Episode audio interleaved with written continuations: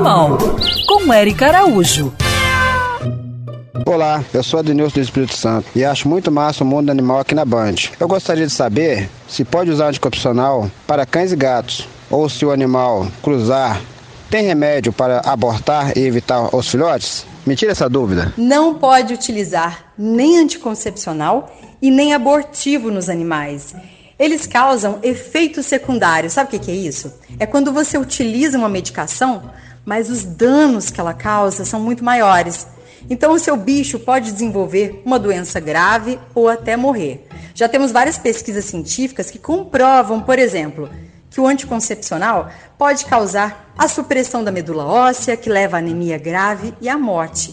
Também causa, causa vários cânceres malignos, pode levar a diabetes, problemas hormonais e por aí vai. E os abortivos também causam infecção do útero, pode dar problema no coração, diarreia, vômito, dificuldade de respirar e levando o animal à morte. Tá, mas e aí, qual é a solução? A castração, que você pode fazer aí pela prefeitura da sua cidade ou faz uma vaquinha que muita gente ajuda. Ah, doutora, mas eu quero filhotes. E eu te digo: queira, decida pelo que é melhor para o seu bicho ou seu companheiro que tanto depende de você. E a castração fica muito mais barato, tá? Do que depois tratar qualquer uma dessas doenças. E volto a repetir uma frase que para mim é quase um mantra na vida.